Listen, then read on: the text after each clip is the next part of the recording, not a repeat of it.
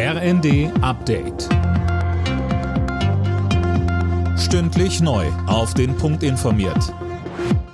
Ich bin Laura Mikus. Guten Morgen.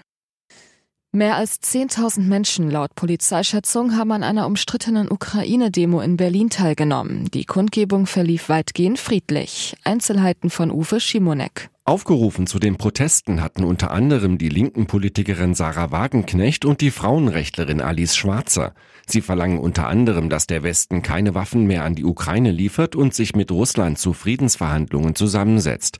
Kritiker werfen unter anderem Wagenknecht vor, sie verharmlose den Angriffskrieg Russlands. Zudem müssten Moskau und Kiew über einen Frieden reden, sonst niemand.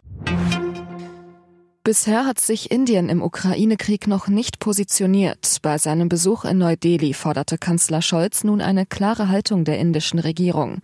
Premierminister Modi betonte, Indien sei bereit, zu allen Friedensgesprächen beizutragen. Bei der Wiederholungswahl in Berlin hat die SPD laut endgültigem Wahlergebnis einen noch kleineren Vorsprung vor den Grünen als bisher angenommen. Das berichten mehrere Medien. Demnach hat die SPD 53 Stimmen mehr bekommen als die Grünen. Bisher war die Rede von 105 Stimmen gewesen.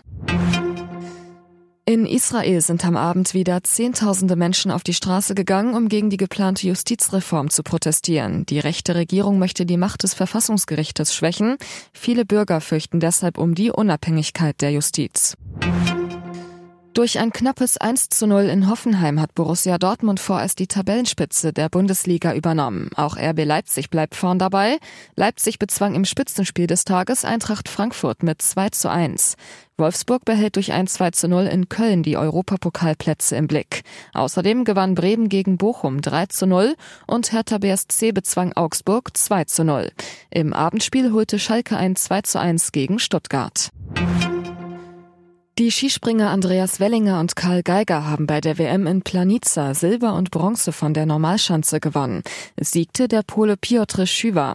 Zuvor hatten die deutschen Skispringerinnen Gold im Team geholt. Kombinierer Julian Schmid errang Silber hinter dem Norweger Jarl Magnus Rieber.